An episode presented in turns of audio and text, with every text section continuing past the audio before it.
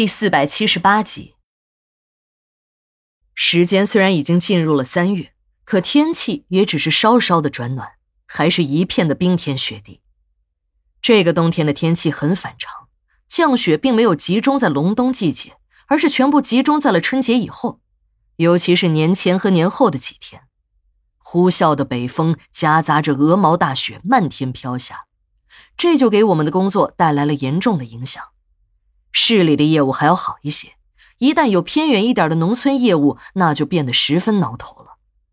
张哥的运尸车几次在百里之外抛了锚，最后都不得不请求交警的援助，才算勉强完成业务。我所暂时居住的墓地守卫室也成了重灾区，那么一个孤零零的小房子，没有暖气设备，仅有一个自来水，管道也早已被冻得流不出半滴水。这样的环境中，全靠一个土火炉子取暖，白天又全天没有人，这样的房间就成了冰窖。有的时候冷极了，我宁可在单位加班，无论是值班室还是火化室，都要比我那个家温暖很多。尤其是火化室，冬季业务又多，几台火化炉一起点火的时候，这里和外面就是两个世界，外面是滴水成冰。室内呢是炎炎盛夏。市公安局的解剖中心终于建好了，就在殡仪馆的院子里，在遗体告别大厅的后面，距离老解剖室和刑场不到两百米的距离。这是一栋六层高的建筑，原则上不能说是新建的楼。这里原来的四层火柴盒的红砖楼，是一位德国传道士医生修建的私人医院，据说还是专治传染病的医院。后来日军占领了这里。赶走了那位德国医生，这栋楼呢也由医院变成了兵营。日军在这里驻扎了十几年。据二道岭当地老一辈村民传言，日军在这里也没有待消停，不断的有人得奇怪的病死去。由于减员太多，小鬼子也视这里为不祥之地，从驻军的宿舍改成了关押犯人的牢房。建国后，这里便被废弃了。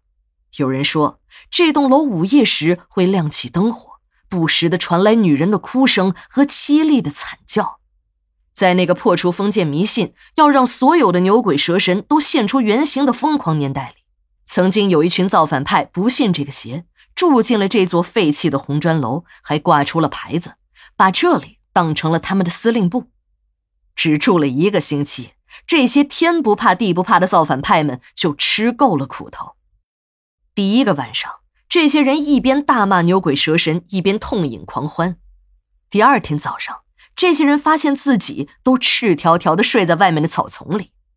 此后，一天比一天严重。他们发现，不但人会被扔出来，身上还会多出来很多青紫的伤痕。更恐怖的是，就算他们不睡觉，开着灯，灯也会在午夜自动熄灭。那种黑暗和正常的黑暗不一样。正常的黑夜呢，就是再暗，人眼也会看到一点可这种黑暗，完全可以用伸手不见五指来形容。最为恐怖的是，黑暗中竟然有人不断的揍他们的耳光，打在脸上，感觉是人手，可却没有一点人的体温，只有那种彻骨的冰冷。这些造反派天天揍牛鬼蛇神，这几天却被牛鬼蛇神折腾的够呛。其中一个造反派的头子王三，为了给自己挽回点面子，决定用炸药把这栋楼给炸了，让里面的这些冤魂一起上西天。这样做既能体现自己的大无畏革命精神，又能让自己在其他造反派面前保住面子。说干就干，当王三耀武扬威的押着一车炸药准备去炸楼时，炸药在中途突然发生爆炸，同去的其他人只受了点轻伤。而王三呢，差点丢了命，瞎了两只眼，断了一条腿。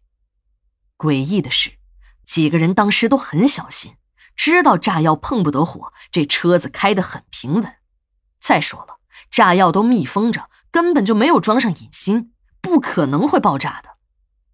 慢慢的，这里又多了一个新的名字——鬼楼。这个王三自从被炸残了之后，再也不能继续革命了。只好回了老家二道岭。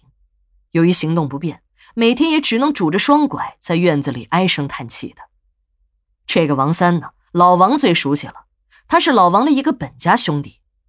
老王很庆幸，那时候王三天天找他，让他一起去革命，老王都已经被说的心动了。可由于老王的父母有病在身，老王才没有去。如果去了，还真不一定是什么下场。